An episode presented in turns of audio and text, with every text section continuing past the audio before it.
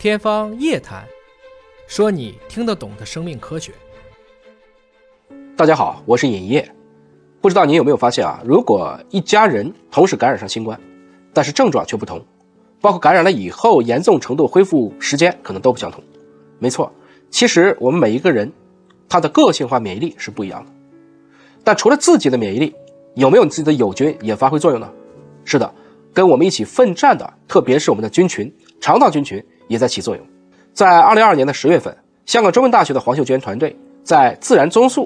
肠胃病学和肝脏病学上发表了一篇观点型综述，当中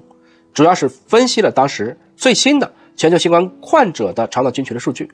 发现这些被新冠感染的人群啊，肠道菌群的多样性下降，进而他们短链脂肪酸的产生菌这些丰度也降低，也就是说益生菌比例降低了。而这些有害菌，比如说肠杆菌科的等条件致病菌，它们的丰度升高，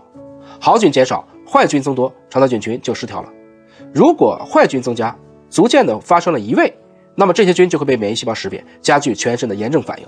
使我们更容易产生继发感染，包括容易患上急性呼吸窘迫综合征啊，包括让器官的负担进一步的加剧。这种生态失调呢，还可以通过肠肺轴对肺当中的免疫细胞产生负面的影响，从而增加呼吸道。感染的病程和严重程度，我们也可以这样简单理解啊。原本咱们的免疫系统没有遇到过这么狡猾的新型冠状病毒，已经都忙到脚打后脑勺，顾不过来了。而这个时候，如果你的菌群还不给力，那么我们这些免疫系统就是难上加难，分兵乏术。